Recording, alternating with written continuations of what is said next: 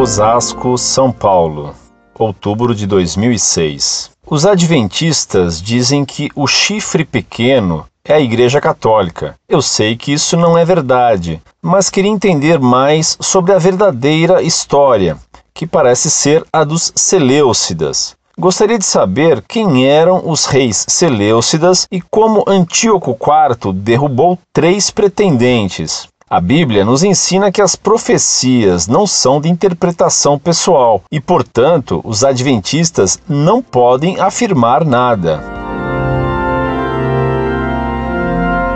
Muito prezado, salve Maria. Os adventistas recusam venerar Maria Santíssima, mas veneram e acreditam na falsa profetisa Ellen White, que prometeu o fim do mundo que os adventistas esperam sempre para depois de amanhã.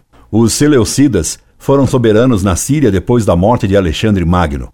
O principal dele, Antíoco Epífanes, se tornou célebre por profanar o templo de Jerusalém, onde sacrificou um porco e proibiu o sacrifício perpétuo dos judeus. Isso durou três anos e meio, exatamente o tempo que reinará o anticristo. Que ele também, quando vier, vai proibir a missa. Por isso, Antíoco IV, Epifanes, o ilustre, é figura do anticristo. A besta que nasce do mar, segundo os padres da igreja, é o Império Romano. No Apocalipse se diz que essa besta, um estado pagão, terá três cabeças e dez chifres. Ora, de Júlio César até o tempo em que São João escreveu o Apocalipse, houve dez imperadores romanos.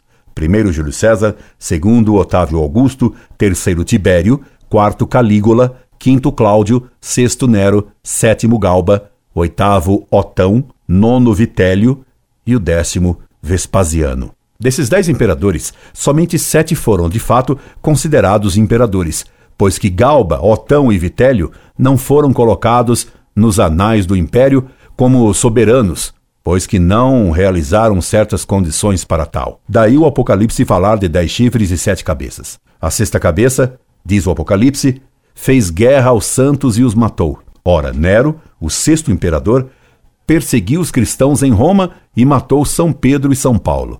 Está dito no Apocalipse que esse chifre foi ferido de morte e não morreu. Nero foi ferido mortalmente quando de sua deposição do trono imperial, mas constava que não havia morrido. Durante muito tempo, o povo esperava o retorno de Nero. Um abraço. Incorde Jesus Semper, Orlando Fedeli.